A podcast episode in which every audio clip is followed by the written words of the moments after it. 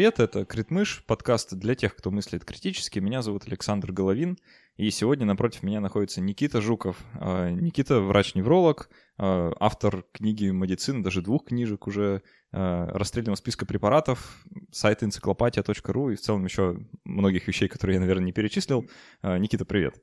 Всем привет, дорогие слушатели. А, я очень рад, что ты а, дошел до нашего подкаста, и в целом э, очень приятно будет с тобой поговорить. И тема, которую я хотел бы сегодня поднять, а, это медицина, которая не нужна.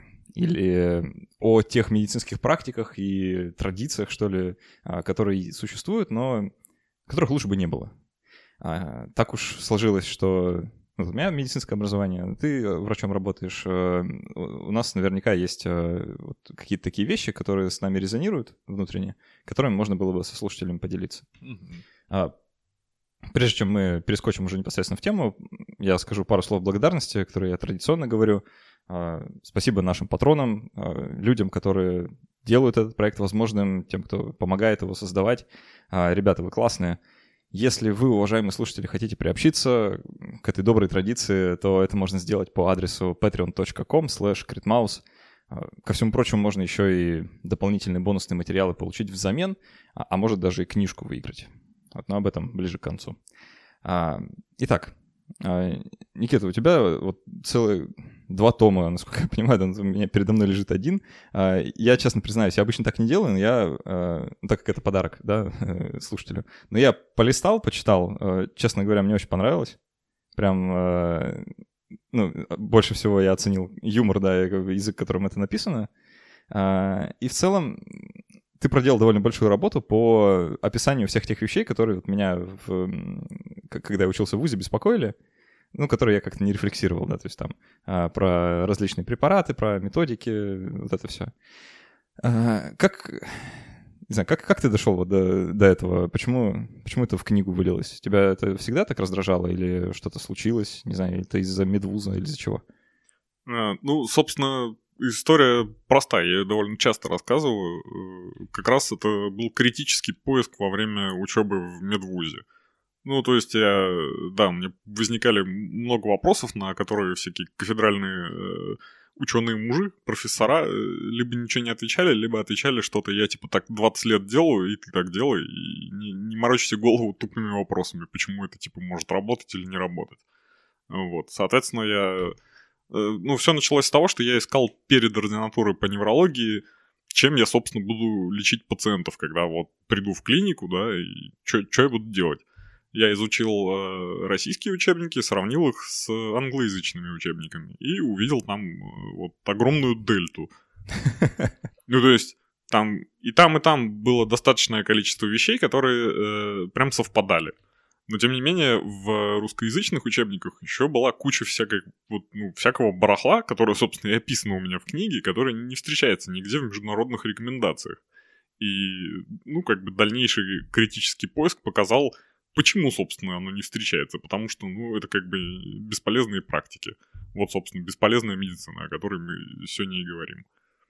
А, ну, это касается не только препаратов, в целом там еще и различных э, методик, да? Да, конечно, это не только препараты, это и методики, и технологии, и даже подход на э, подход и взгляды на диагностику и на постановку даже просто диагнозов. А, вот эм, у меня в целом во время учебы в ВУЗе, наверное, редко возникали такие вот моменты, потому что я как-то еще ну, мне, видимо, стало совсем медицина неинтересна, там курсы после пятого. Э, я подумал, ну и, и бог с ней. А, и как-то занимался другими делами, так попутно доучиваясь.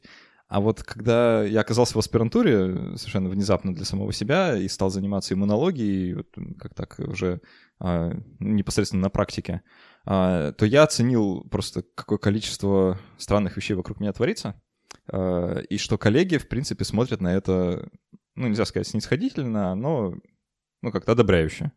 А, и вот тогда, да, меня понесло. Эти препараты, да, и э, вот их назначение, и в целом их распространенность в России. Понятно, что у этого явления, да, их существования есть много причин, там в том числе и политические, и финансовые еще какие-то. Но вот если бы ты должен был выделить какие-то главные, почему, почему вообще их применяют в практике, как, как тебе кажется?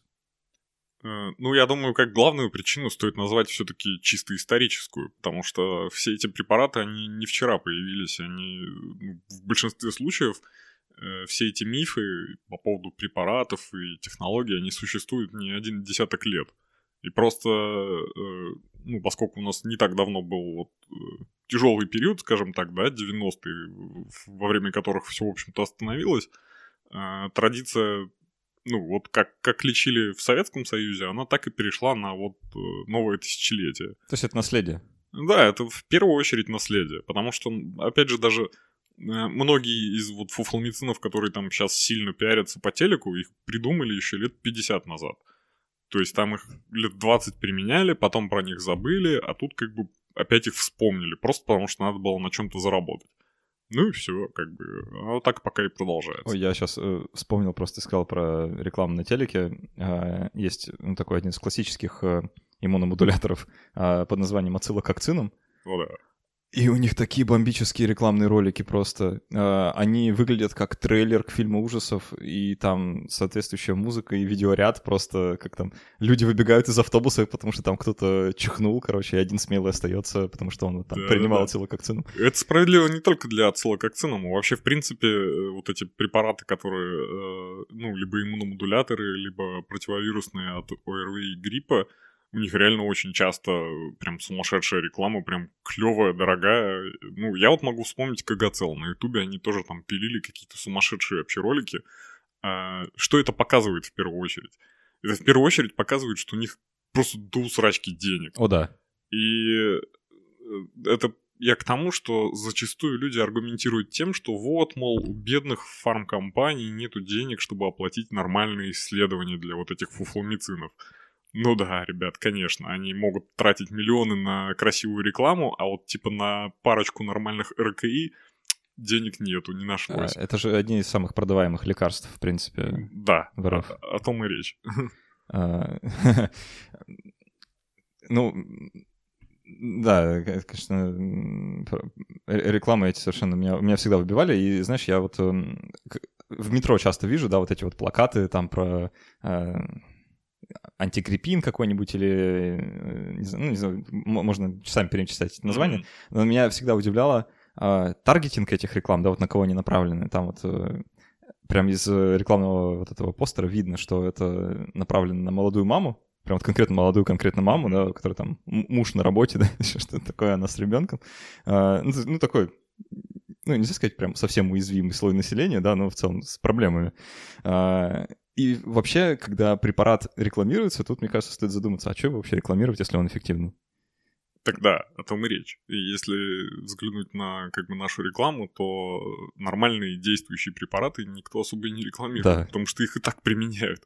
Ну, то есть они не требуют дополнительной рекламы. Я представляю, там, э, не знаю, субботний вечер, да, включаешь телевизор, там реклама бета-блокаторов каких-нибудь или что-нибудь такого. Да, это было бы прям фантастически, но нет. Единственное, что у нас нормально рекламируют, это, по-моему, обезболивающие.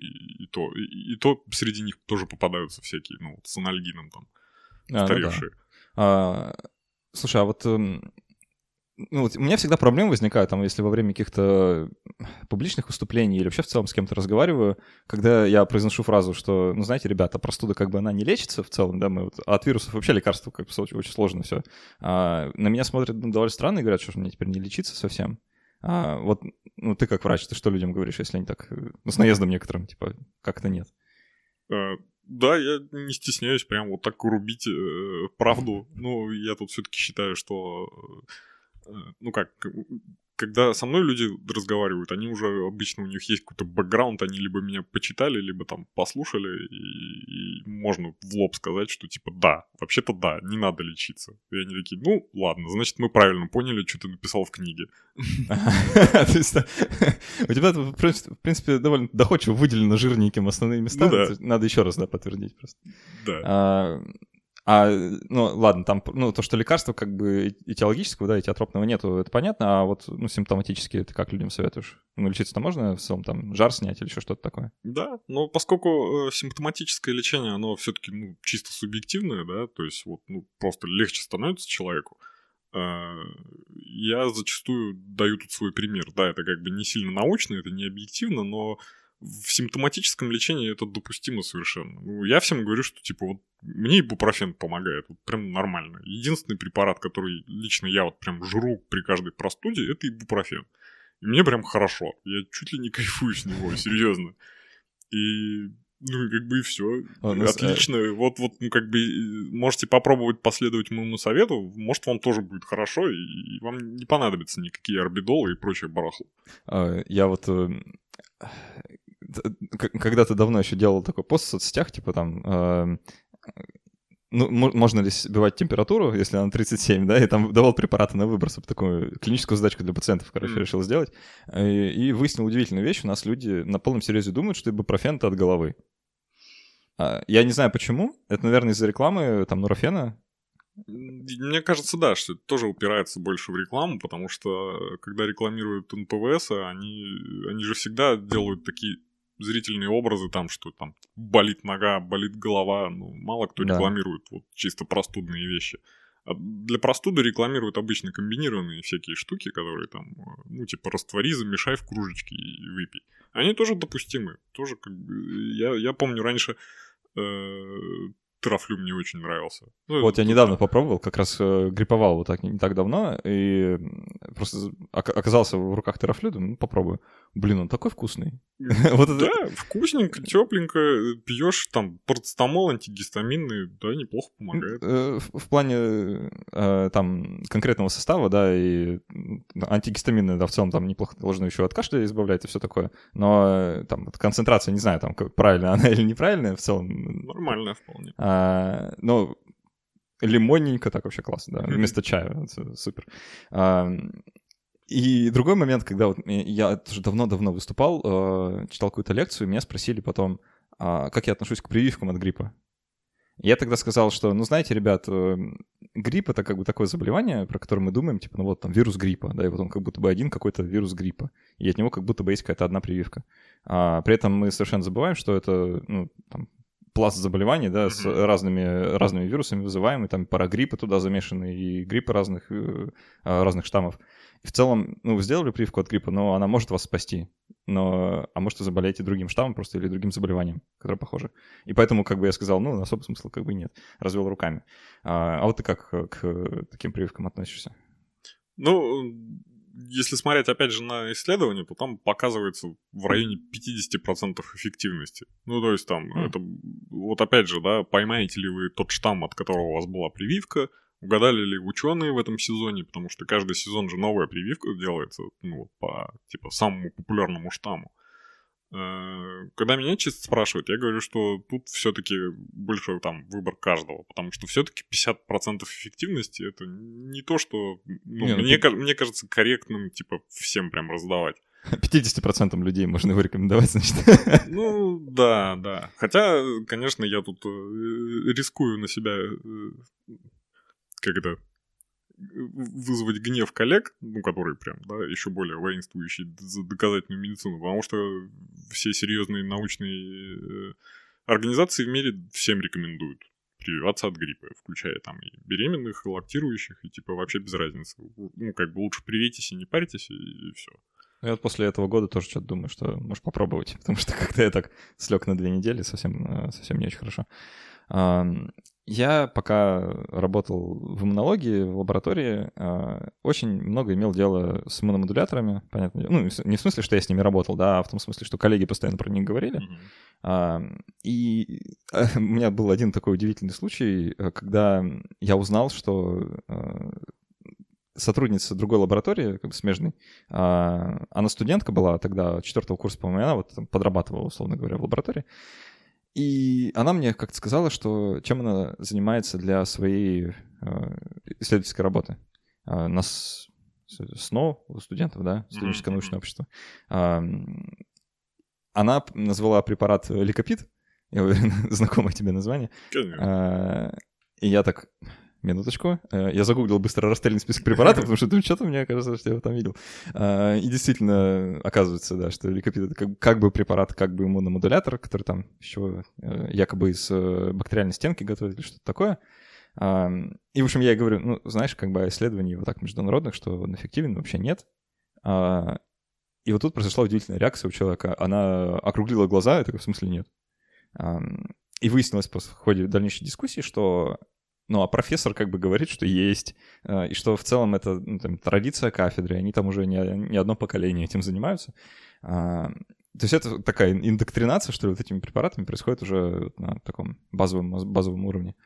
Это а. вот как раз э, то, то, про что я и говорил, что мы исторически просто, да. вот чисто наследие, да, профессора-то учились еще в прошлом веке, и вот они так продолжают и учить всех. Так и, и они ездят на конференции, друг дружке рассказывают то же самое. Конечно, да. И про все, все эти веселые вифероны и прочее, прочие КГЦЛы, собственно. И самое забавное с этими препаратами для меня, ну, за гранью понимания, вообще за гранью добра и зла это явление, что они входят э, во всякие жизненно важные списки, то есть это препараты, которые как бы должны быть, не знаю, там, в любой аптечке, в любой аптеке. А, как так происходит? Вот э, ты, ты, наверное, больше времени потратил, размышляя над этой проблемой. Ну, так это все, все то же самое, просто продолжающееся. Ну, то есть профессора, да, ездят на конференции, пишут как бы рекомендации, они попадают в Минздрав, и Минздрав выпускает, типа, кто что должен там закупить обязательно. Mm. Те, кто, э, те препараты, которые там входят в тот же список жизненно важных и ну, необходимых препаратов, он, да, он, во-первых, должен быть во всех аптеках, э, большинство больниц его должны закупать. Ну и, соответственно, вот как бы и все. Все, все закупают, все используют, и типа, ты что, самый умный, что ли? Отсюда вытекает плавно такой вопрос, что, ну, раз уж у профессуры есть доверие, да, к препаратам, а оно так или иначе есть у пациентов, которые приходят, э, ну, и там с каким-то запросом, а, и вот все у них нехорошо, условно говоря, да, но назначить нечего, а его там назначают иногда вот такие вещи. Вот ты в своей практике применяешь, назначаешь людям, если сильно просят, типа, назначьте что-нибудь? Нет, я прям, ну, жестко в своей практике совсем не рекомендую, ну, вот то, то что мы называем фуфломицинами. Э, ну, то есть, как бы, если человек сам это принимает, если он там говорит, типа, мне вот, я принимаю, мне нравится, мне легче. Мне, в принципе, без разницы. Пусть он сам делает все, что А то есть он уже с этим пришел как бы к тебе? Да, если mm-hmm. он уже пришел и все прочее. Как бы лишь бы он там мои рекомендации исполнял, а дополнительно, пожалуйста, пусть хоть голый по улице ходит. Вот. А, но сам я никогда ничего не даю. И да, у меня периодически бывают такие ситуации, что ко мне приходит человек, и я его прям отпускаю ни с чем. Ну, то есть я ему натурально говорю, типа, вы здоровы, я вам не дам никаких интересных таблеток, вам ничего не показано. Идите, живите свою жизнь, радуйтесь. Ну и все. Расстраиваются? Не, ну это обычно, конечно, происходит в более как бы положительном э, тоне, да, и в таком психотерапевтическом разговоре. Ага. И наоборот, люди, наоборот, люди обычно уходят, типа, довольные. Ну, типа, успокоенные, у меня все нормально, и как бы все хорошо. А, а вот как быть, если... Ну, сейчас э, у нас большинство слушателей все-таки не врачи, да, а там, а пациенты, либо им сочувствующие. А если ну, ты приходишь к врачу, да, а он, ну, с виду нормальный парень там, или девушка, или дама, неважно, не ну, назначать тебе какое-то лечение, ты выходишь с этим э, клочком бумажки, собственно, в ближайшей аптеке, и по пути осознаешь, что там, 70% того, что тебе назначили, да, это вот вся, всякая ерунда. А вот как в таком случае быть? Просто игнорировать или, не знаю, возвращаться обратно, бодаться, как ты говоришь, назначить нормально или что? Это... Ну, бодаться совершенно неэффективно в этом плане. Но тут надо понимать, что если вам назначают ну, бесполезные препараты, то, скорее всего, ничего серьезного нету. И сто процентов, что если вы их не будете принимать, ничего с вами страшного не случится от того, что не принимаете. Это как прям сто процентов можно прям гарантировать. Вот. А, соответственно, из этого зачастую вылезает нормальный критерий, что типа если вы пришли и все, что вам назначили, входит вот в расстрельный список, то врач у вас ничего не нашел. Да. Ну, как бы вам нужно либо второе мнение у другого врача, либо можете успокоиться, вы ничем не больны. Ну, вот как бы так. А если осознание на приеме пришло? Ну, там... Э, если, это, э, если осознание приходит на прием, то есть смысл все-таки поинтересоваться у врача. Потому что все-таки, учитывая, ну, скажем так, нашу просветительскую деятельность, да, за последние там лет 10, ну, много появилось и авторов, и блогеров, и всего прочего, кто рассказывает про нормальную медицину, э, она все-таки проникает в умы рядовых врачей, и я к чему говорю, есть надежда, что если вы на приеме спросите, типа, а мне вот точно надо там принимать какой-нибудь церебролизин, это же типа фигня. Есть надежда, что врач скажет, и типа, блин, как Слава я... богу. Да, слава богу, как я его задолбался назначать, конечно, не принимайте. Ну, э, э, мне кажется, это только, не знаю, более молодых врачей касается. Ну, да, я такие примеры знаю чисто про молодых врачей, но их уже достаточно немало. Вот таких примеров я накопил. Ну, мне там пациенты рассказали, да, либо коллеги. Такое, да, к счастью, встречается. Так победим. Ну да. Это в первую, очередь, в первую очередь речь о том, что надо все-таки поинтересоваться у врача, если это вот прям на приеме осознания произошло. Потому что, может быть, что-то изменится. А, это, это вот другая, другой класс э, этих фуфломицинов. Э, до этого мы иммуномодуляторы перечисляли, да, церебролизин — это как бы наотроп, как, как его позиционируют, как э, Его в первую протектор. очередь, да, нейропротектор позиционирует. И типа там сосудистые препараты, и заодно еще там через запятую наотроп, ну, как бы, в общем, это всего прекрасное лекарство для мозгов. Ну, по сути, какой-то странный белковый коктейль. Ну, вот как протеин, да, по, по вене пускать, почти то же самое, наверное. Вообще представляется не очень полезной деятельностью, вообще в целом, если из состава исходить. Не знаю, ну, мне было бы как-то не очень приятно, наверное, такое пить. А, знаю, как бы, что внутри. Да, это так. Я, я тоже, ну, как бы я там читаю состав, мне, в принципе, не особо комфортно становится. Я не хочу такое у себя в вене ощутить. А, слушай, вот у меня просто такая проблема, да, я вот как бы врач без практики, да, я ни, ни дня своей жизни врачом не работал, да, я вот там только с фундаментальной как-то медициной плюс-минус как-то был связан, и все.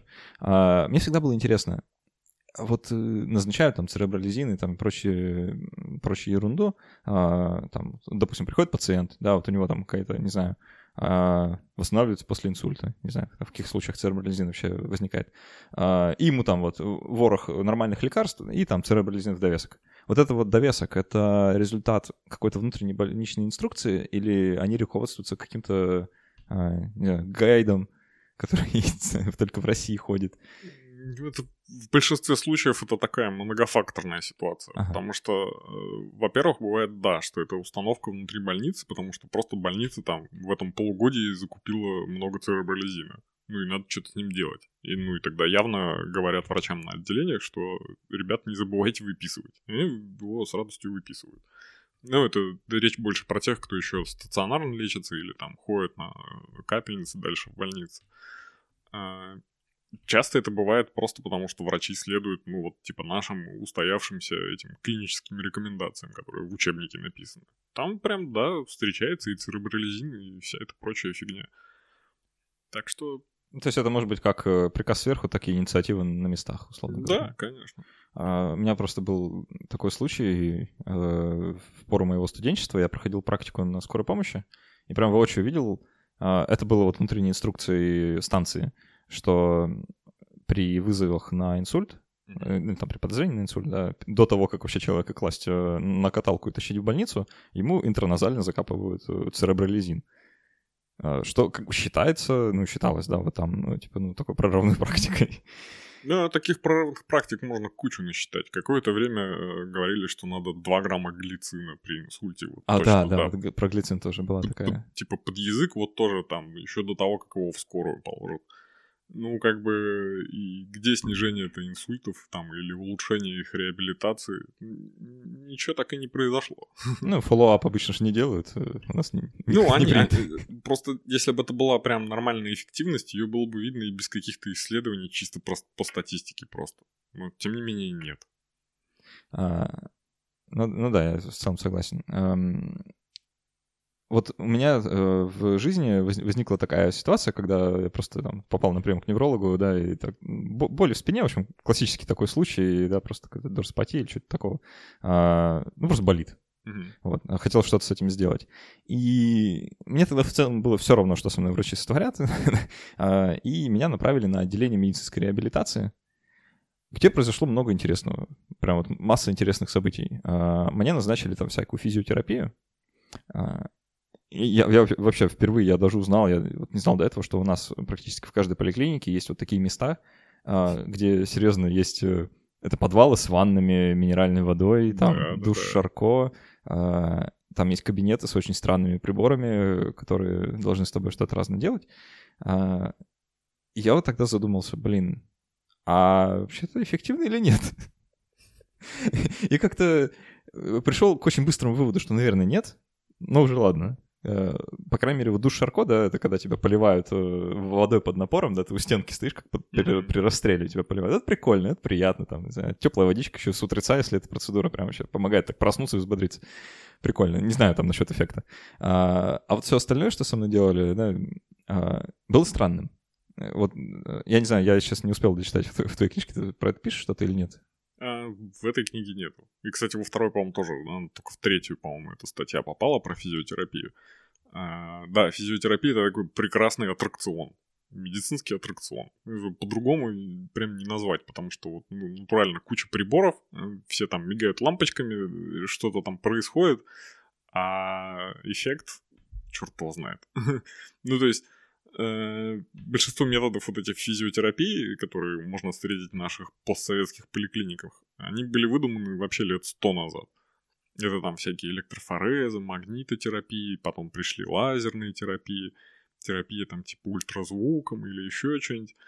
Э, во всем остальном мире про это вообще даже забыли, никто даже не вспоминает. Ну, то есть, если мы посмотрим там на международные какие-то публикации, где встречается физиотерапия, там речь идет, идет про физическую терапию и реабилитацию. Так она обычно называется в Европе и в Америке. Лечебная физкультура, то есть. Да, и туда строго входит в первую очередь лечебная физкультура, во вторую очередь всякие локоматы. Ну, это типа огромные такие штуки, куда ты сажаешь парализованного человека и, ну, типа как экзоскелет такой, робот. И он mm-hmm. его помогает заново учиться движениям. Вот. Это то, что во всем мире называется физиотерапией. Ну, то есть физической терапией. А у нас физиотерапия это вот всякие электрофорезы. То есть там типа электричество помогает загнать э, лекарственное вещество куда-то там глубоко в ткани или вроде того. Это, конечно, полный абсурд, противоречит там не только медицине, но и просто физике. Но, тем не менее, у нас, да, вот эти прям целые огромные отделения по всей стране существуют, работают, и по ним дальше пишутся научные работы, получаются всякие эти диссертации и прочее. Ну, я, я просто вот, меня что поразило, это размах. А, вот серьезно, ну, рядовая поликлиника там вот просто в районе, да, ну, ну да, как бы Питер крупный город все таки да, там поликлиники, может, побогаче, чем где-нибудь, но все равно это огромные, просто целое крыло, э, там, несколько этажей, и там вот все вот эти кабинеты. Я просто подумал, блин, сколько, сколько бюджетного бабла сюда ушло. э, моя гражданская совесть какая-то так вот э, заиграла. Ну да, так а это почему так происходит? Потому что на это есть спрос. Потому что физиотерапия, это в умах людей, это типа лечение не таблетками. Ну, то есть, а, а они прям всегда счастливы, люди лечиться, если, типа, их лечат не таблетками и, типа, не хирургом. Потому что а какие еще варианты, да? Можно либо что-то отрезать, либо дать таблеток, либо вот что-то третье. Э, ну, вообще в современной медицине что-то третье, это как раз э, в первую очередь изменение образа жизни, физкультура, в том числе лечебная. Э, но нет, вот у нас есть еще свой третий СНГшный вариант, это, собственно, физиотерапия. Прикольный приборчик, который типа от всего излечит. И без таблеток. Ну, вообще, да, там, там никогда не пусто, там всегда есть люди Конечно. В, этих, в этих местах. А, ча- чаще всего это какой-то определенный тип людей, да, ну, у которых какие-то там э, стран, э, всякие разные боли в разных местах тела, а, типа там колени, спина, шея, там еще что-нибудь. А, вот со мной делали две, две штуки. Меня били током, и светили каким-то лазером, что-то такое, короче. Причем мне самому надо было держать, но все это абсурд вообще полный, сидя на табуретке. А, да, это, это прям, это реальный аттракцион, прям забавно. А, и вот про ток мы уже как-то говорили в подкасте вот с, со своей подругой, она медицинским журналистом работает. А, мы, с, мы с ней говорили как раз вот про эту историю. И мне написали вот в комменты, я правда не успел еще формально ответить, да, но сейчас могу озвучить э, так, такое, типа, ну, блин, ребята, что вы на вот эту электротерапию ругаетесь? Это вообще-то там динамо что-то, динамо, динамотерапия или как-то так. Типа, не только у нас применяется, вообще в мире есть, и вот там и научные статьи, короче, я загуглил, да, вот сейчас э, по этому слову, да, э, в PubMed там что-то вроде 120 статей, это, наверное, речь про транскраниальную стимуляцию не, не, не, не, постоянным током, нет? Не, не про транскраниальную, а вот именно применительно к э, спине, да, при mm. боли, там что-то такое. А, ну, ну, не знаю, может, это просто правда эффективно. Просто вот э, у таких вещей, у них же есть четкая проблема, да, и ну, нельзя доказать их эффективность, по сути. Вот, ну, всяких таких практик, типа вот там электроприборов, э, которые тебя током бьют. Не-не-не, почему? Еще как можно. А как? Ну, ты э, группе людей, которых лечишь, ставишь им нормальные приборы, другим, которые, ну, группа контроля, ставишь те же самые приборы, просто их не включаешь. Все. Ну, там же и велик риск, э, ну, догадаются и те, и другие, как бы, что что-то не включено. Ну, там искажения ну, уже какие-то пойдут. Надо банально не смотреть на этот прибор, и все. Тогда ничего. Ну, ну в случае тока просто, я не знаю, проходил ли ты через эту веселую пытку. Э, ну, это прям реально веселая такая пытка. Э, прям это кон- конкретный ток, которым конкретно бьют. Э, надо сказать, что через какое-то время к нему привыкаешь, и под это даже можно спать внезапно. То есть, ну, ты находишь в этом какое-то удовольствие, какое-то такое садомазохистское, я не знаю. Мне вообще вся вот эта история с отделениями реабилитации напомнила про такой пласт явления, не знаю, уж оно исключительно российское или в целом мировое, как э, санаторно-курортное лечение. А, и вот там происходит примерно то же самое, только в большем масштабе, наверное, еще, с еще большими аттракционами. А, вот я тоже не знаю, ты в своих книжках про это пишешь или нет еще? Нет, до, до санаториев я еще не добрался. Но вообще, конечно, по факту, да, это такая чисто наша СНГшная тема. Ага. Потому что, ну, попробуйте где-нибудь найти санаторий в остальном мире. А, я думаю, тут это такая больше культуральная даже тема не, истори... не просто историческая, а именно рожденная от культуры.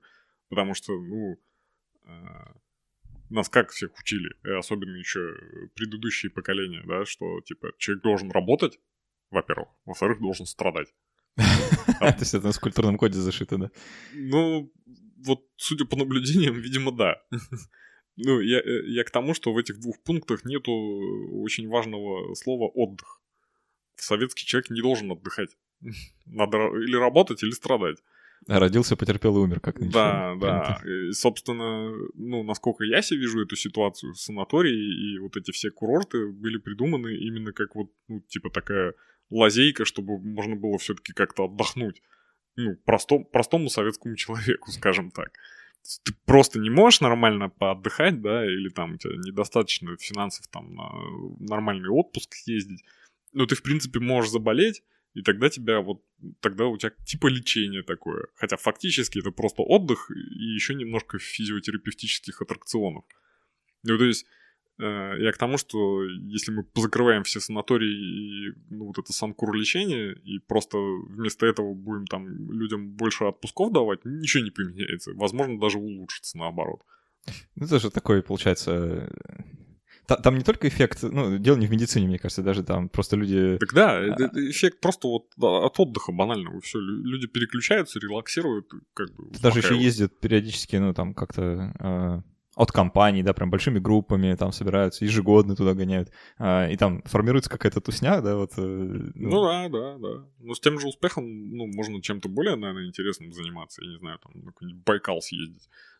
Ну, в целом, я не знаю, может, э, мы, мы как-то так это с каким-то ханженством, что ли, говорим, типа, вот, санаторно-курортное, что вы там понавыдумывали всяких грязелечебниц. Ну, если людям нравится, бы нет. Как-то. Не, в этом плане, да. Я, я и не призываю все это закрывать. Нравится, так пусть гоняют.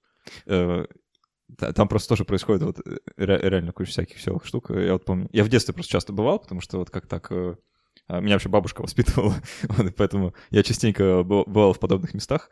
А, самое смешное, что было, по-моему, это орошение десен и зубов, короче, такой штукой. Ты оставляешь в рот, короче, и там бьет маленькая струйка минеральной воды, потому что минеральная вода лечит от всего на свете, да, как... Ну, это же... Город даже такой есть, минеральные воды. А, где-то рядом это и происходило как раз. И это настолько щекотно, просто невозможно. Серьезно, я никогда бы не подумал, что э, может быть щекотка на деснах, но это может быть. У меня прям такая травма детства. Защекотали. Да.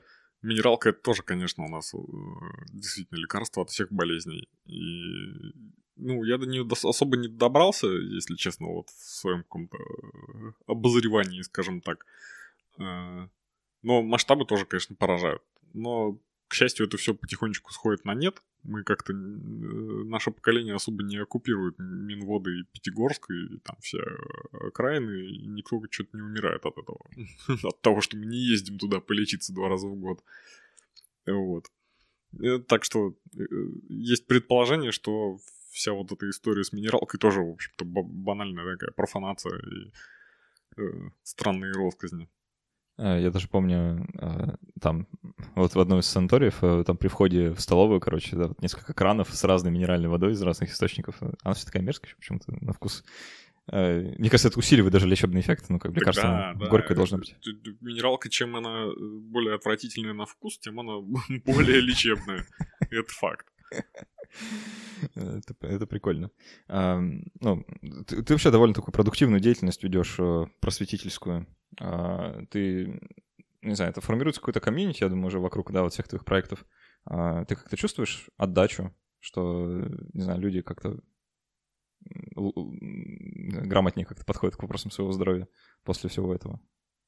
Ну, да, в первую очередь э, чувствую именно много обратной связи, потому что я, в принципе, стараюсь всем отвечать, кто мне там пишет или как-то со мной пытается законтачиться, и ну, мне натурально приходит несколько сотен писем в месяц. Я их там еле как успеваю обрабатывать. Вот. Ну и в основном это довольно адекватные вопросы, которые уже, ну, там, уже после прочтения каких-то моих материалов там какие-то уточнения спрашивают. И, ну, по большей части это все время новые люди пишут.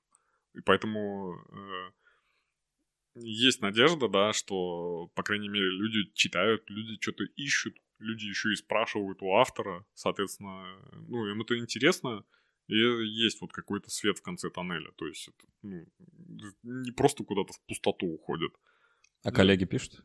Да, коллеги пишут довольно часто. И вообще я сейчас э, начал именно ну, вот так в, пытаться включиться в такое чисто российское совсем по всей стране э, комьюнити вот, доказательных врачей. Ну, у нас типа разрозненные группки всякие по, по, по разным городам я пытаюсь э, так включиться более-менее во все. И очень часто там слышу отзывы, что, мол, типа, вот, да, знаем тебя, Никита Жуков, я вообще свой путь в доказательную медицину с тебя и начал, с твоих книг, типа. Вот. И так что, да, постепенно это все как-то выправляется. Но, тем не менее, э, шарлатанов и дураков еще огромное количество. Ну, то есть,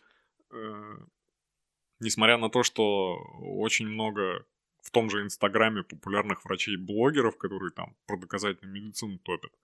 Я их почти всех знаю, общаюсь, э, как бы приятные люди. Но все равно самый топовый и блогер в инсте врач — это Зубарева такая тетка. А, чё, чё? Там сумасшедшие вещи пишут там и про диеты, и вообще вот про, про все мифы да, только, ну, типа, что это а, нормально. То, то есть твоя же книжка только со знаком плюс? Да, наоборот, все вот ровно. И ведь люди читают, я там натурально захожу, комменты листаю, и люди прям жрут эту инфу, им нравится. Больше мифов давайте. А, я, я вот... Э, а, мне, мне вообще почему-то кажется, что э, ну, вот на подобную такую деятельность э, должен быть какой-то негативный отклик вот со стороны, там, не знаю, старших коллег, например которые, типа, ты что-то самый умный, поработай лет 15, потом поговорим. Да, я такое стабильно получаю пару раз в месяц, наверное. Сейчас даже попробую найти письмецо, недавно читал. Парочка была таких прям, ух, типа, иди убейся. Понаписал тут всякую фигню откуда, ну, я, я вот не знаю, просто откуда вообще это берется, да, вот такой негатив и такое, не знаю, пренебрежение к современным тенденциям в медицине, и вот вообще вот такой, не знаю, ощущаемый, прям осязаемый непрофессионализм э, в целом в медицине. Это огрехи нашего образования, это в целом система так работает или что-то третье? Я думаю, что в первую очередь это огрехи в образовании. Второе — это чисто косность отдельно взятых людей. Ну, то есть, э, знаешь, даже вот посмотреть на там моих сокурсников, большинство из них закончили там универ, ординатуру и наоборот вздохнули такие, наконец можно больше ни хрена не читать, я типа врач, все, я теперь все знаю. И типа можно ближайшие лет 50 просто типа лечить как знаю, и будет нормально. Ну, то есть, люди-то ничего и не ищут, и плевать на все эти новые тенденции. Вот что мне написали недавно, mm-hmm. я нашел. Эм, инфа на сайте комментирую в вашем стиле. Сообщение. Однобокое суждение малоопытного, сверхамбициозного и, как следствие, неудовлетворенного и несостоявшегося в профессии доктора, который свое недовольство современной ситуацией медицины страны пытается интерпретировать западные заказы и критерии страховых компаний, срос, сросшихся с фармгигантами, на правила в кавычках доказательной медицины, огульно решая уровень рисков предвзятости, степени заказанности и т.д. и т.п., не имеющего опыта клинических исследований, специальности клинфармаколога, ла-ла-ла-ла. Мне крайне вас жаль. Ведь крайне малая крупица истины во всем этом есть. Только с ног на голову поставлена, причем на голову пораженную гордыней. Вот, вот так, вот, да. да. Я каждый раз, когда вот такую хрень читаю, поражаюсь о том, где вообще люди у меня увидели какую-то гордыню или еще какой-то пафос. Я вообще, ну реально, тише воды, ниже травы. Я сам никуда не лезу. Ну, то есть меня там куда-то зовут, вот ты позвал, я пришел, ну, что-то рассказал. Все остальные мои активности, которые можно видеть, я вообще никого никогда никуда не, это, не пихался. Ну, это же классическая история. Сам, сам загуглил, сам нашел, сам оскорбился, сам да, написал отзыв. Да, да. Вот ну, я просто, ну, реально до сих пор, ну, не до конца не могу, вот, ну, понять а, именно, ну, механизм вот логики, а, вот, ну, как, как это получается. Вот еще, еще одно нашел тоже свежее, коротенькое. Вот кто бы полечил вас, доктор, от мании величия и от дремучей фармакологической неграмотности. Очень сочувствую вашим пациентам. Клево.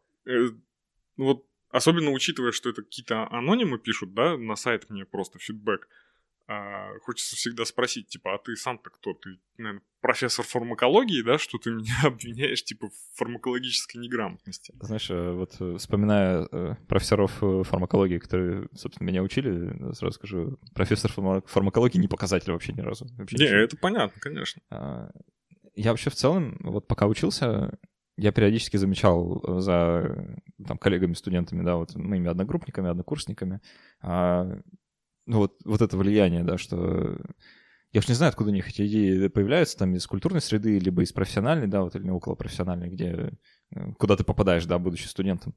А, ну, реально там на какой-нибудь паре кто-нибудь как скажет, типа там, а как же гомеопатические препараты? Ты такой, вы чё, типа, мы тут, мы тут аллопаты, как бы все, да, не надо. Mm-hmm. А, или, ну, конкретные, там, конкретные пары по гомеопатии, да, вот, вот какого-нибудь э, профессора с кафедры гигиены, э, ну, тоже, тоже нифига не новости, и вполне вот там укладываются как-то в нормальные будни студента-медика.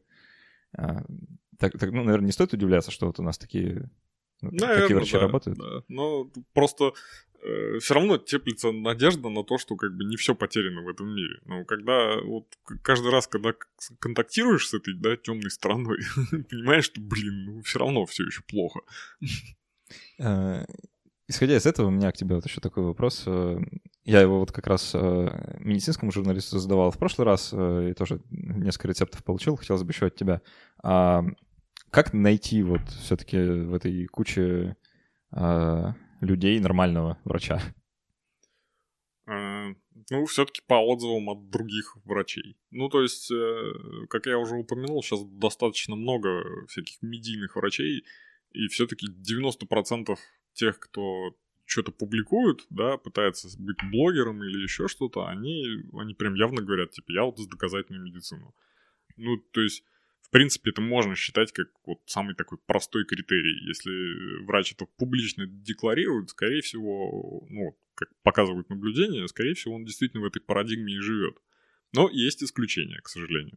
Это вот. прям хамелеоны такие, которые притворяются или что? Ну, есть просто такие э, кафедральные... Ну, просто сама идея вот, типа, доказательной медицины, она уже про проникает на кафедры. Но она, как всегда, проникает не с той стороны. Да. И извращает саму суть. Особенно мне нравится, ну, я вот знаю, что э, сейчас на, на кафедрах, где вот проникает доказательная медицина именно вот в немного извращенном варианте, даже придумали свое сокращение. Ну, то есть вот сейчас базово среди врачей, кто, ну, типа, по доказательной, все сокращают доказательную медицину как ДМ, ну или ИБМ, да, Evidence-Based Medicine. А кафедральные сокращают ее как МОД, медицина, основанная на доказательствах. Ну, то есть это хороший перевод, но вот, вот это вот использование самого сокращения МОД, оно сразу выдает, что э, врач ну, научился доказательной медицине не по чтениям англоязычных источников, а на какой-то кафедре услышал. А там это... Чё, ну, что они начинают считать? Они думают, что, типа, любое исследование — это вот, типа, доказательство. Соответственно, они продолжают заниматься тем же, чем они занимались последние сто лет. Исследуют всякую, всякие фуфломицины там на 20 пациентах, да, и называют это доказательной медициной. Говорят, ну вот исследование... Вот медицина, вот доказательство. Да, типа вот медицина, вот мы исследовали, вот вам доказательство. Доказательная медицина. Вот Поэтому э, их даже оборотнями не назовешь, они просто, ну, как бы извращают эту, это понятие и используют его как хотят. А, ну, в, случае там жителей больших городов, да, вот у нас есть какое-то такое, не знаю, дары проклятия одновременно, да, что тут много людей, в целом найти какого-то медийного врача и к нему записаться там на прием, а, ну, еще что-то такое, в принципе, ну, выполнимая задача, условно говоря. А, а вот если ты живешь, ну, в другом месте, там уже сложнее. И поэтому вот следующий как такой, э, ну, логичный вопрос, да, из этого. Вот ты пришел на прием к врачу. Как понять, что он нормас? Есть какая-то, не знаю, э, какое-то магическое слово, магическая процедура, э, кодовая фраза, которую надо сказать? Нет, опять же, потому что, ну, все-таки все специаль... специальности достаточно различные. Но есть парочка таких грубых приемов, скажем так. Э, ну, я считаю, что вот самое простое, общее, самое общее вообще, что можно спросить, если хочется вот, ну, типа, прям убедиться, спросить у врача, что он последнее на английском читал. Забавно. Э, я просто сравниваю твои ответы как раз вот с э, моей подругой, которая медицинским журналистом работает. Она, например, то же самое сказала, типа, нужно спросить у врача, типа, он вообще по-английски-то умеет или нет? Да, да. Тут просто э, речь-то даже не, не в самой формальном знании английского, а речь в том, что э, материалов выходит огромное количество, а оно выходит на английском языке. И их никто даже не, не будет заморачиваться переводить на русский. Да потому что это такой колоссальный объем, что пока их переведут, выйдут уже новые материалы. Соответственно, ты, чтобы быть в теме, хоть чуть-чуть, ты должен читать это в, ну, в оригинале, на английском, иначе ты никогда это не прочитаешь. Соответственно, это вот вполне себе критерий, в теме ты или не в теме. Ну, это, мне кажется, вообще странный разговор получится. Типа, заходишь к врачу и такой сходу, доктор, доктор, а что вы читали последнее на английском языке? Ну, э, э, это ж ответ-то на ну, запрос. Ну, ну, да. Типа, что мне спросить? Ну вот, спроси, знает на английский. Мне очень интересно послушать людей, которые попробовали этот совет на практике. У них есть история, когда они спросили и получили какой-то вразумительный ответ. Не знаю, может быть. А, интересно, уважаемые слушатели, если вы вдруг у кого-то такое спросите на премию врача, обязательно напишите, как, как оно. Да, мне было бы интересно.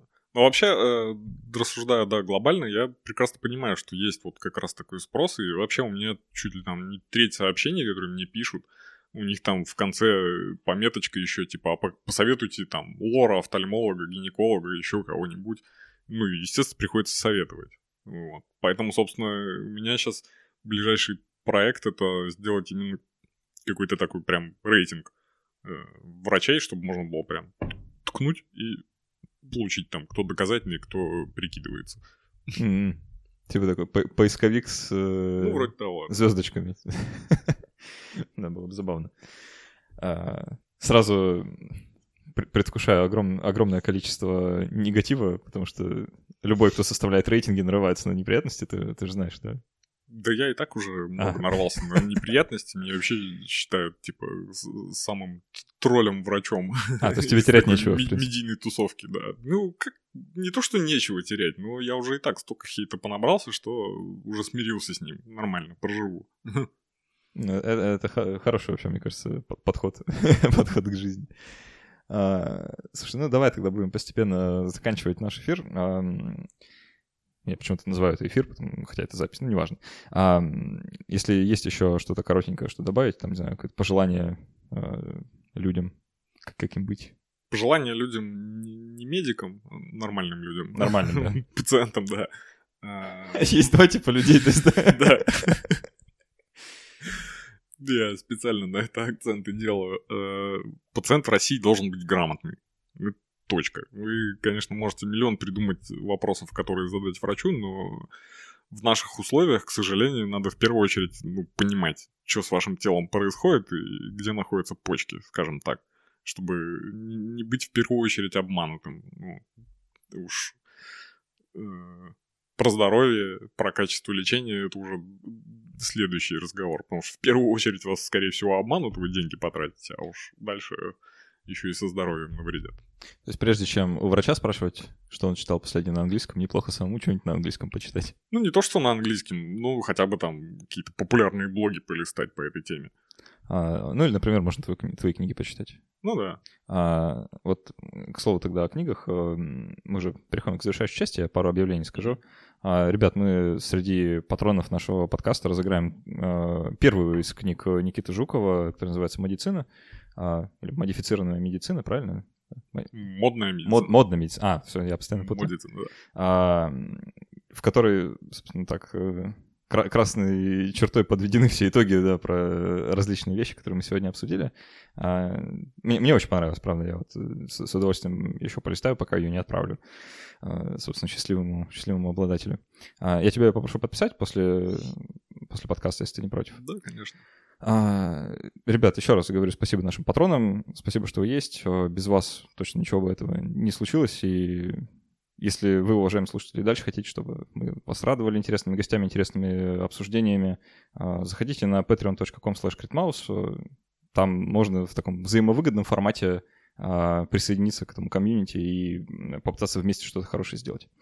Если вы вдруг слушали нас в iTunes, то поставьте какой-нибудь отзыв ну, и какое-то количество звездочек в iTunes. Это очень крепко поможет подкасту оказаться выше в рейтингах iTunes, а, и тогда нас слушает больше людей. А, спасибо, что были с нами. До встречи через неделю. Всем пока.